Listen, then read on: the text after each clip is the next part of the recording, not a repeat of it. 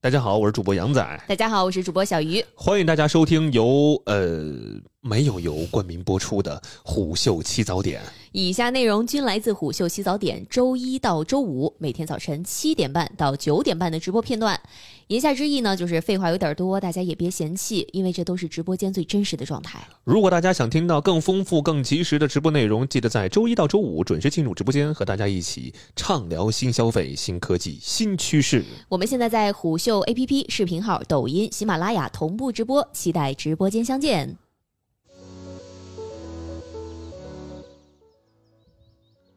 涉过愤怒的海，大家看了吗？其实是黄渤跟周迅主演的。嗯，然后里边的故事呢，如果您没看过它，简单说一下啊，就是黄渤饰演的是一个老父亲啊，叫老金，跟他的女儿小娜之间的一个一个故事，呃老金和小娜的故事小娜之间的故小事，娜谁演的来着？呃，叫什么来着？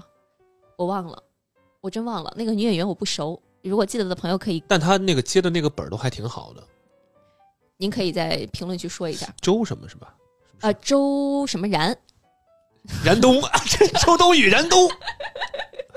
想不起来 了周依然，啊，周依然啊，对，周依然是的啊，是这个父女之间。 有没有看过燃 冬的？ 刚才哎，刚才你在说裙子的时候，有人说你有你喜不喜欢看燃我冬？不喜欢看那个一一个冰块三张嘴，我我我没看过还燃冬哎真，是难受。嗯，嗯，对，周依然啊，对，嗯，呃，这个剧情呢，大概就是小娜啊远赴日本留学，哦，然后突然死亡了，突然死亡了，嗯然后这个父亲老金为了替女儿报仇，嗯就踏上了寻找凶手的旅程。嗯嗯嗯所以在电影里边，黄渤饰演的这个角色，他其实认为自己是一个好父亲，呃，在很多观众看来，其实是有点儿自我感动式的好父亲，因为他觉得，哎呦。替这个女儿寻找杀手啊，他真的一路上历尽艰辛呐、嗯等等的。但是其实戏里戏外，这个角色都是被大家评价为这个父亲根本就不爱他的女儿，甚至就是他在里边儿这个周依然饰演的小娜，她最后死了的悲惨结局，可能或多或少跟她的父亲老金之间就有哦非常紧密的联系。又是原生家庭，这个还真是，对吧还？真是。嗯，之前咱聊原生家庭的时候是说不要，哦，合着抖音上把怪罪把把剧情全给我抖原生家了庭。但是这个呢，这个老金的确是有很大的问题的。如果看过的朋友，您一定知道啊，就是这个父亲呢，的确是有问题。有朋友说老把妇女听成妇女，呃，父亲跟女儿啊，所以今天呢，想跟大家聊一聊父亲这个角色对于女儿命运的影响。就如果在收听咱直播的，哎，哦嗯您是女性，嗯，您可以说一说您跟父亲之间是什么样的关系，或者说如果是零到十分儿，给您的父亲打个分儿的话男，男性该如何参与这个话题呢？呃，您下次再参与，我走，呃，您围观一下，那我好吗。走。对，说如果零到十分儿，您可以给您的父亲打个分儿的话，大概会给你的父亲打多少你分给儿？这虎扑评分呢？锐评你的父亲，锐评你的父 亲，这是什么话题？对，你看 M 这位朋友扣了八，八分儿挺高的了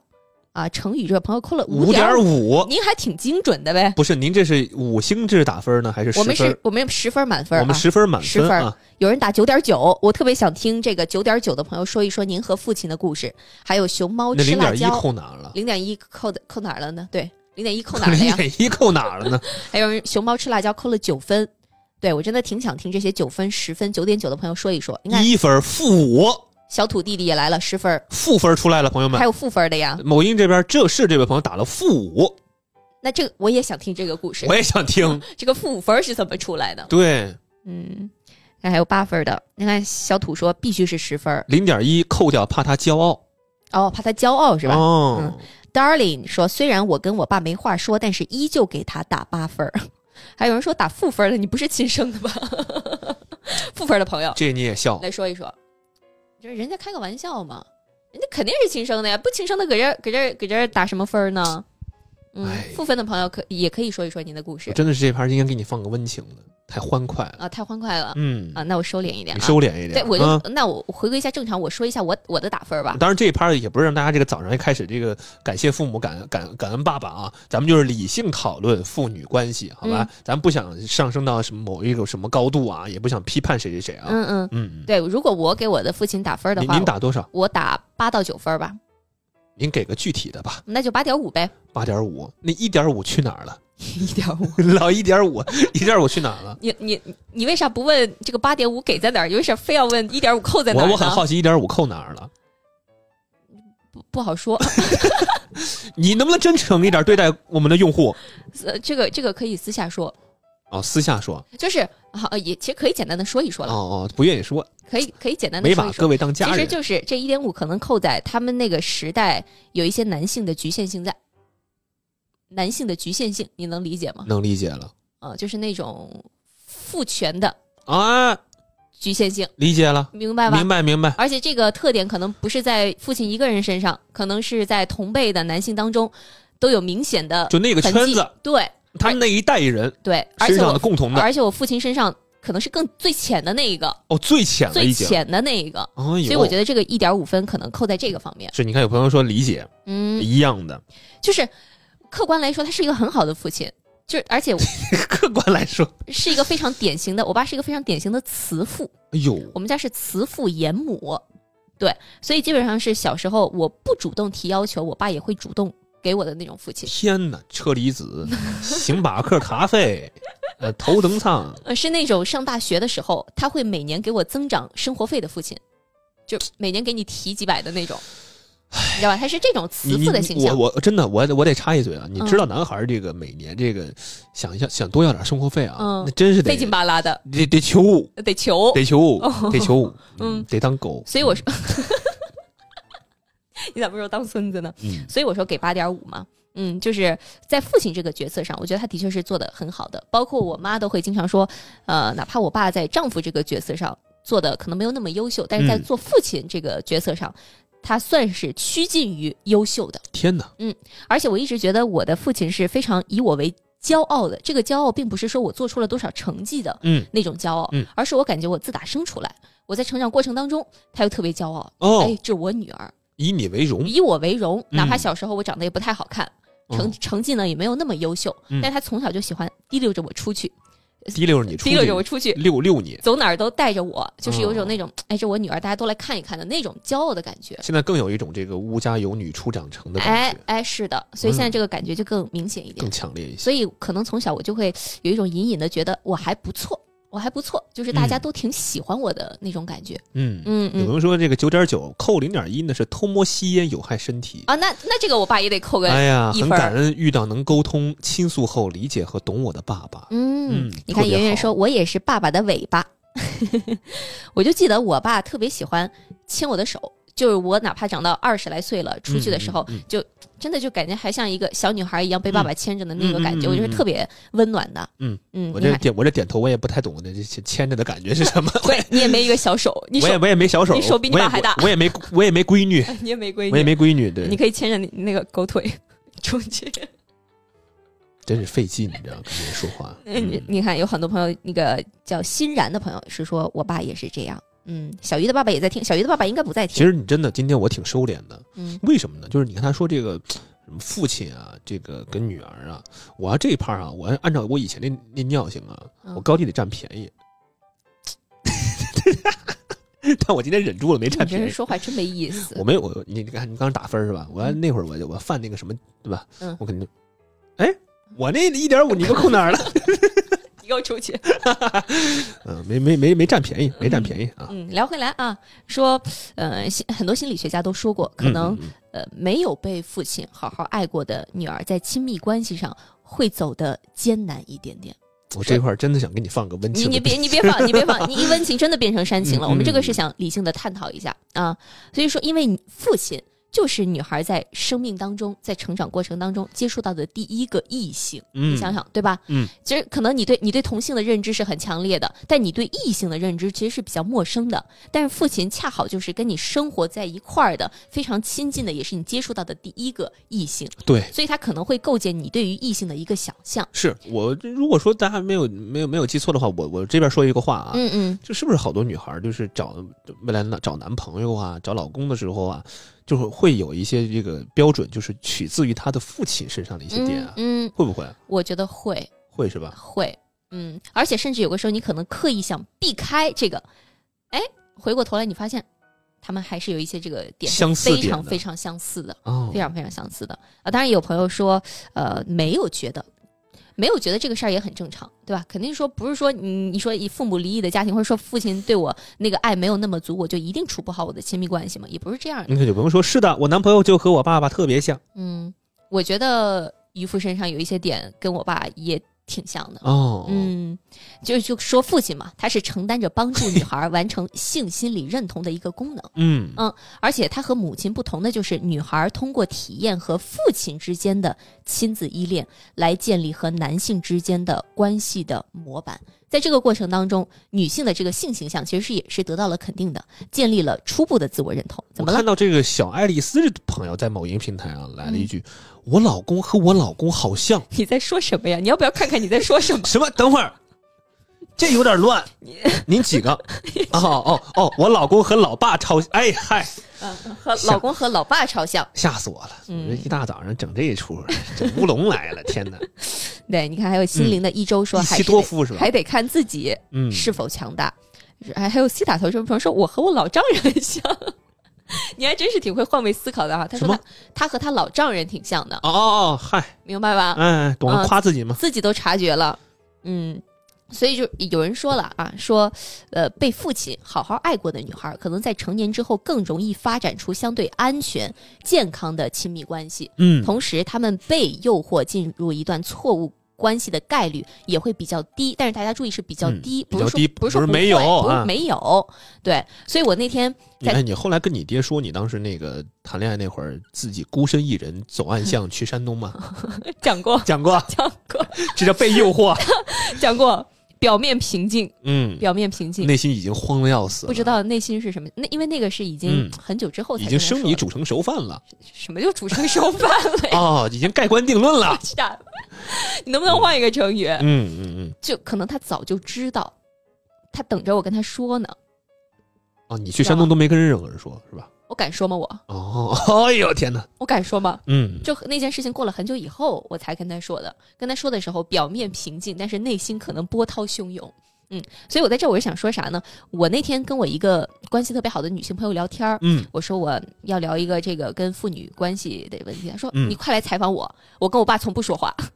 她说她跟她爸从来没有任何交流，有没有这种朋友？我你觉也得可以在评论区非说常一多，说。可能她的那个爸爸就是嗯，常年在外工作，哦，家里呢不是着，家。对不着家，嗯母亲又比较强势，嗯，母亲比较强势，也很能干，从小到大都是妈妈带着他，嘿，嗯，所以跟他爸可能也没有什么共同语言，嗯他爸可能甚至都不知道他现在在干嘛，所以跟爸跟爸爸几乎不聊天你儿，看好几位朋友都说跟父亲不交流啊。嗯，跟爸爸一年打不到两次电话。可能爸爸接起来说：“哎，我妈呢？对吧？”直接就跟妈妈聊天去了。所以我觉得，其实这个方面我是特别感谢我父亲的，因为嗯我觉得我虽然啊，我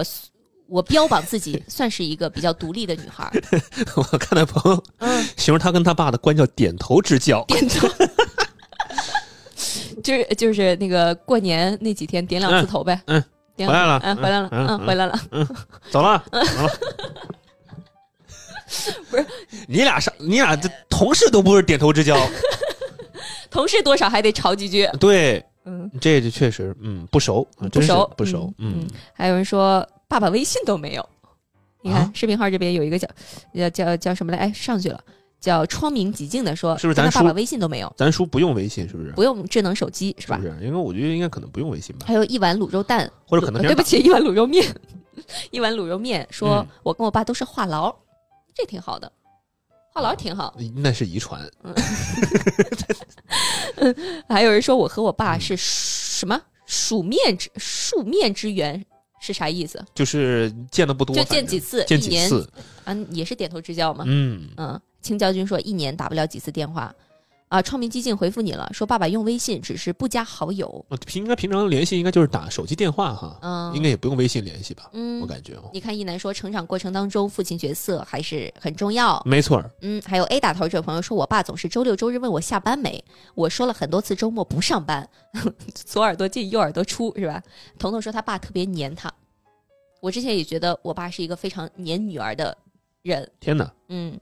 可能后来逐渐意识到女儿是真的长大了。我跟我爹一年都不知道能见几回，你你也是点头之交，见不了几回，嗯对，所以我就说嘛，我刚才呃我说虽然我觉得我还比较独立，但是嗯我其实对男性这个群体，我觉得我是非常有信心且非常喜爱的。我是真的挺喜爱他们的，喜爱男性群体。因为我跟你说，就是我身 边这这您这个词儿用的也挺夸张啊，不是嗯，就是那天跟我朋友聊嘛，嗯其实有一些女孩儿，她对于男性整个群体，她是有一种陌生感，有一种距离感，哦，甚至可能再强一点儿，说有种厌恶感也能说得过去。就是她对于这个群体，她觉得她从小就，她就跟他们不熟，你知道吗？所以她可能现在的，呃，朋友里边儿异性不多啊，她就还是爱跟同性玩儿，然后在遇到异性的时候，不知道怎么相处。嗯但是我可能比较相反的就那是会不会跟同性谈恋爱呢？会。哦，你多你多问一句哦，你多问一句，啊，就我就觉得我从小可能，比如说跟哥哥、跟弟弟，啊，包括跟现在的一些男性朋 友，都还能相处的不错。杨丽也说自己太喜欢男人了，嗯，就怎么是？我我是发自内心的也，不用说我爱男性，尤啊我其发是自内帅心的。的。嗯，对，你看春夏秋冬就说不知道怎么相处，不知道怎么相处，真是啊。您您想怎么处啊？你不是，就是说，比如说普通的朋友，比如说就跟、就跟咱们这样，嗯我们每天都得搭档做直播，那我也不我也不想啊，这工作要求啊。但是你可以工作的愉快，跟工作的没那么愉快是有一个区分的嘛？ 没错没错，啊嗯，嗯所以你看啊，在那个电影当中，其实也也有一个这样的一幕，就是当时嗯小娜、她身边有一个李苗苗，这个李苗苗是一个非常疯狂且变态的人，是个男的是吧？是个男的。嗯嗯嗯。当时她为什么爱上这个李苗苗呢？就是这个李苗苗会给她带来疯狂的体验。就她会把她的鞋子全部都扔走，为了什么？为了让你不离开我的房间，这么非主流的， 她会非常追求。我不去看这个电影是有原因的。呃，里边还有很多这个跟二次元相关的一些东西啊二次元我可以理解二次元但扔鞋子不让他走，这太非主流了吧？啊，还应该还有比这更过分的，我都有点忘了。嗯对，就是这个小娜她。如果她男朋友没有爱她爱到那么疯狂，嗯她，反而会不太习惯。她不喜欢平静的爱，她就喜欢那种疯狂给她带来的情绪体验。所以有人就延展了一下，说可能对于这一类的女孩来说，哪怕她有机会进入到健康的亲密关系当中的时候，可能也会潜意识的去破坏这段关系，因为她就想追求那种疯狂，嗯想让自己被看见。有朋友说小娜还有那个双向情感障碍啊，嗯，谁？小娜哦，小娜，双向情感障碍嗯，是是不是有吧？我有点忘了，我有点忘了。她当中谈了两个男朋友，哦一个是那个店长，嗯，嗯，一个就是这个李李苗苗苗，苗是吧？对李苗苗是那个张佑浩演的是吧？他叫张佑浩吗？我如果没记错的话，他演过什么戏啊？我第一次看到他，第一次啊，我第一次看到他，我对他没有任何印象。哦，所以说回来啊，可能在现实生活当中，要找到一个理想的父亲，这个嗯理想父亲的形象可能真的是比较罕见的。嗯尤其是在常见的传统家庭模式当中，父亲的这个形象往往是缺席的。呃，前一段时间那个虎嗅明明不是给了我一本那个《别离歌》的那本书吗？嗯陈行甲写的，嗯他里边他自己就坦言，他妻子在养育他儿子的时候，很长一段时间都处于丧偶式育儿，哎呦，就他自己还他算很是反有反思精神的。对对对嗯，，他就说他从来没有参与过育儿，包括在这个电影当中，就是这个老金，他也是常年不在家的，在物理层面他就是缺席的，缺位的这，就是缺位的。嗯哪怕跟女儿生活在同一个空间之内，在情感上他也是缺席的，所以可能有一部分父亲他是，你说他不愿意也好，还是他没有意识到也好，嗯他都是花费很少的时间和精力在养育孩子这件事情上，往往都是把更多的责任可能推给了妈妈，但这种缺席本身就会给他的孩子带来一些伤害。而且把这种责任推给母亲，我觉得又是一种对于女性的一种刻板印象啊，或者说又是一种所谓的规训呐、嗯，逼迫他们做一些，比如说，我就认为女性应该是，呃，要勤俭、要持家的、要顾家的、要把养育孩子这个责任，你应该多挑一挑的、嗯这个重担的，是，嗯嗯，所以像那个作家陈新甲那种有反思的，对吧？不说多啊，对吧？他真的啥不多。不多。嗯，呃我看有人说张张佑浩好帅，演过《三生三世》里的米谷。我还有演过那个《风犬少年的天空》，嗯，嗯，我昨天看到一位这个心理行业的从业人员啊，他就分享了一个他的案例。呃，他之前有一个来访者，就总是陷在一一段情绪大起大落的感情里，就是吵架的时候必须得摔锅打碗的那种。哎呦必，须得要死要活的那种。那个女孩呢，她曾经谈过情绪稳定的对象，嗯但是她觉得对方不能够给她带来爱的感觉，他要的爱的感觉是什么感觉是呢？轰轰烈烈的，是大起大落的。她必须在经历这样的事情之后，才能够感觉心里被填满了。哦，而且后来可能这个心理咨询师带着她回溯了一下童年的成长经历那，一定是有原因的。他就觉得可能他之所以需要这样的感情，是因为他有一个比较冷漠的父亲，比较冷漠的父亲。这父亲不是说对他不好，而嗯是在情感交流上比较匮乏。比较少，，对，就可能父亲只会关心他的成绩，只是负责给他钱，但是没有太多的情感交流，所以潜意识里会让他觉得，作为一个小女孩儿，我是被拒绝的，我是没有魅力的。所以他认为，在成年以后，他经常需要去证明自己是可以被接受的，是有魅力的。而一个大起大落的，就刚才像电影里那种，像李苗苗那种，会用极端的方式来证明我爱你的这样的人，反而会让他感觉到被爱和有存在感。好吓人啊！他就他是这么想的，所以他就说他要分手，哎，比如说对方就要摆出一副要死要活、没有他不行的样子，他闹脾气，对方就得大醉一场，回家发酒疯，这会让他感觉到特别重要，啊，是会让他感觉到他非常的重要。就是当我要离开你的时候，你表现出一些极端的行为，他会觉得自己被强烈的需要就，证明自己我在你的心里是有一席之地的。对，是在你的心里的分量是很重的，就觉得哦只有被病态的痴迷着，才能够让他感受到自己作为女性的价值。天哪，我觉得好吓人啊！嗯，这是一个这个心理咨询师他分享的一个案例，但是我觉得这其实也也不是个案啊、嗯，肯定不是个应案该。也有不少的。包括其实他跟这个电影当中的情节就是比较有点相像似，是就吧是就挺像的。天哪，所以心理学家弗洛伊德之前也说过啊，说一个人想要获得心智上面的成长，就要在精神上弑父。就是当子女能够从嗯精神上否定父亲，才能够脱离错误的关系，摆脱父亲带来的虚无感，才能够真正的好起来。比如说，嗯在那个电影里就有一弑幕，父，嗯，对，就是小娜梦见老金的那个尸体掉在海上，其实就是对于弑父的一个隐喻。哦，是一个隐喻。嗯，但是你说生活当中，刚才说了，这个理想的父亲，对吧？还是比较罕见的，是是比较罕见的。那如何摆脱一个可能不那么优秀的，甚至有点糟糕的父亲对自己的影响呢？嗯，这个也是那个心理咨询师说的，给分享给大家。首先就是得一点点的认识到，糟糕的父亲是合理的。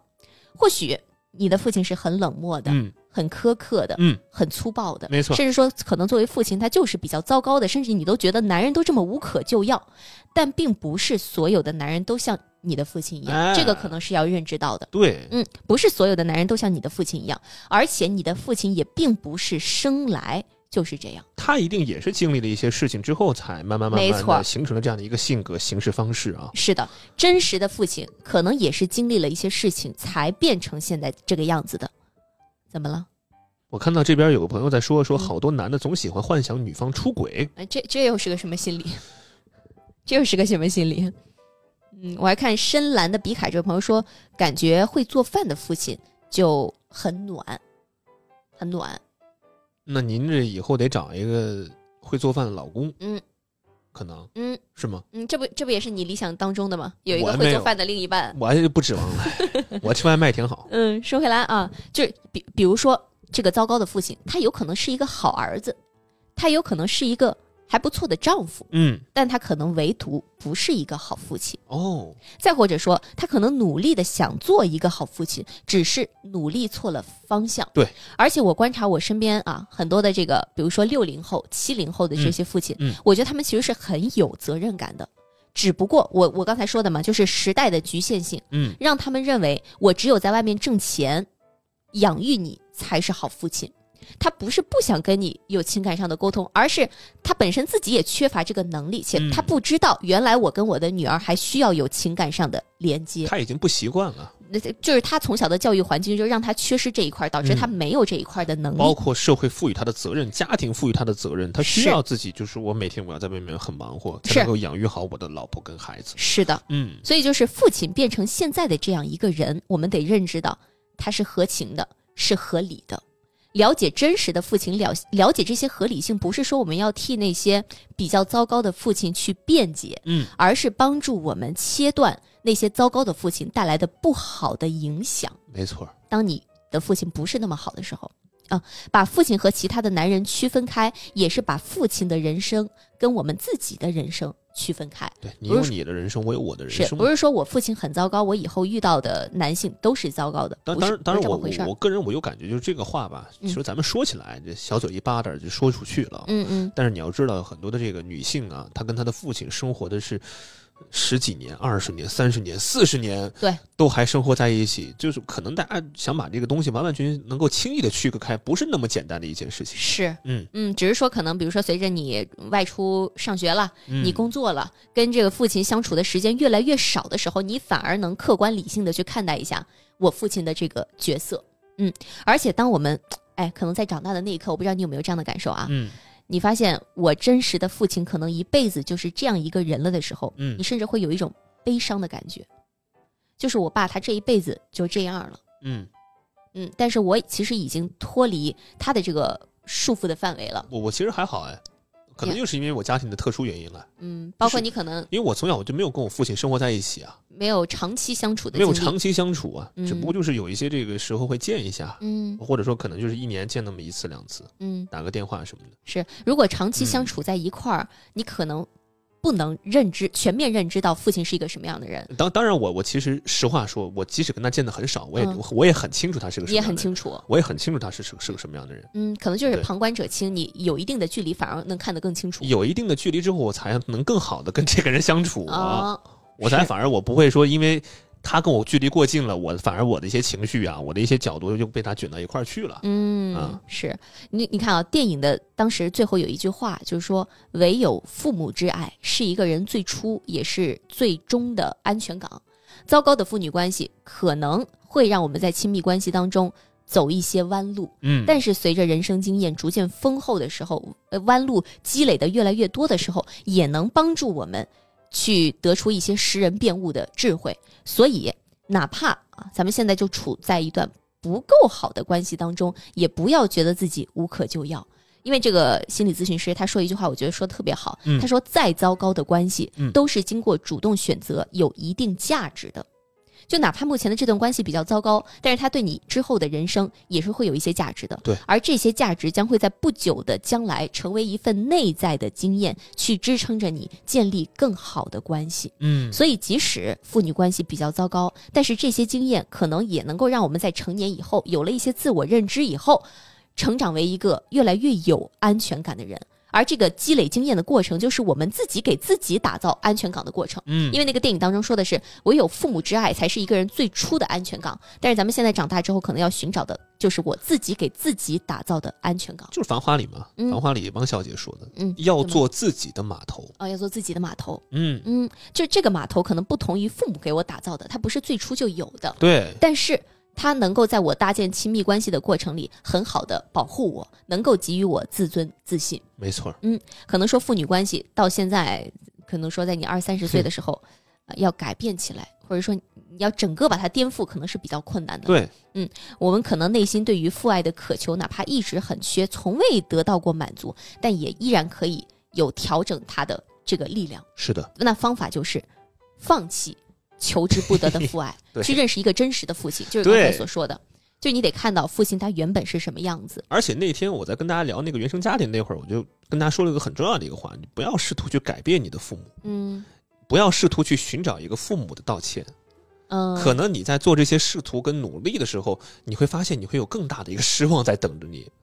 他们没有意识到自己当时做错了，他们也没有意识到哦，我应该跟你说句对不起。可能如果你的父亲是一个会反思的父亲，可能你的父亲是一个会选择跟你道歉的父亲，那当然是你的幸运。但是我相信大家可能大多数时候，我们需要的是自己去调节，嗯而不是在等一个父母的一个对不起。我记得你之前分享过，嗯其实你的母亲就是跟你道过歉，对我对吧我我妈跟我道过歉的，阿姨是一个很有反思精神的母这亲。两年吧。嗯，这两年可能我妈妈也开始自己读一些这个心理上的一些书，哦，对，然后她也自己考了那个心理咨询师的这个证。哎呦，阿姨太好学了，对她，她我妈每次跟我聊天，她永远都不是在说，学了吗，儿子？她都是在跟我分享说说说说我她的你学习。妈最近读了十本书啊，所以你就要知道，我我跟我妈聊天，我会很很很很窒息。很窒息，实话说很，焦虑。我会焦虑，我焦虑哦就有一个人天天比你还卷，他都不是他都不是 peer pressure，他都不是同辈压力，啊对他是来自父母的压力。父母的压力就，父母每天他他我我妈妈每每天都在告诉我说，儿子我要今天读的读了什么什么书，或或者说我可能我要选择做一个终身学习的一个人。我啊，你不觉得非常好吗？我很羡慕。但我我更羡慕的是什么呢？更羡慕的是希望我的父母都能够真正的就是歇一歇，放一放。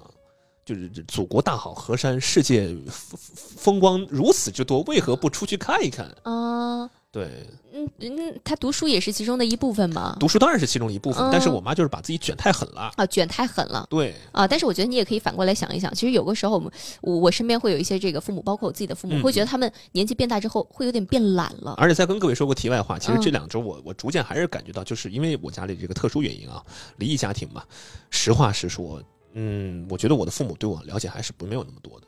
为什么呢？啊，为什么呢？就是因为他们不太知道我到底在做什么，或者可能就是也不太懂我在做什么，因为我们家没有从事这个行业的。你不跟他们说呀？我当然有了解，他们也听我们节目，嗯，也。听，他说做的也不错。现挺好的现在在听吗？我不知道在不在听啊，嗯因为我也没有看到过他们，所以我就说，我说你你们也不太懂我在做什么，我也没我我也不太懂你们在做什么。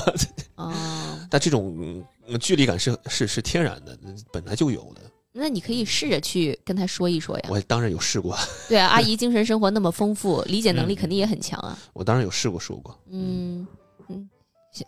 那回头再说吧。回头再说吧，回头这又再是说另外一个话题了。哦嗯，嗯你看有很多朋友就说了啊，说他的快乐可能就是成长带来的，像嗯卷妈对吧？卷妈她的快乐就是成长。所以你就看吧，我妈小时候小小的小的时候，在我很小的就开始安排我学这个学那个，嗯呃学钢琴呀、包括学各种各样的兴趣班儿啊，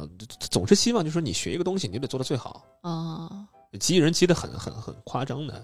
哦，我刚才还有半句话没没说完呢，我想起来了，我说嗯你其实可以反过来看一下，就是现在嗯有一些，比如说父母他上了年纪之后他变懒了，我甚至有个时候希望。我说爸妈，你能不能学习一下？我希望他们变 懒，我希望他，我希望他们学习一下。我希望他们松弛感一点，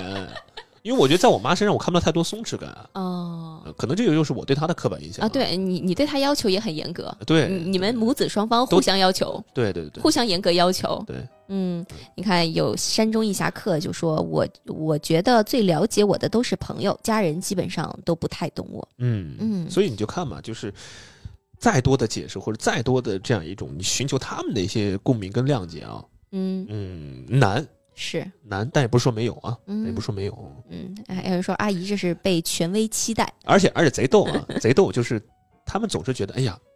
怎么你你你你把这事儿又做成了，你把那个事儿又做成了，嗯他们想象不到，因为可能对我小时候刻板印象太深了，嗯，你小时候不是个好孩子，不是个好孩子，缺德事儿干太 多了。嗯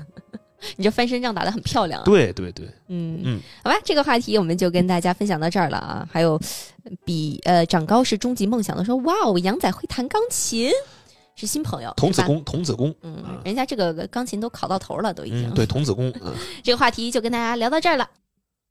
是不是没听过瘾？是不是没听过瘾？没听过瘾怎么办啊？那很简单，您可以在微信、抖音等任何平台关注虎嗅 APP，您就可以听到更多直播内容并参与直播互动啦。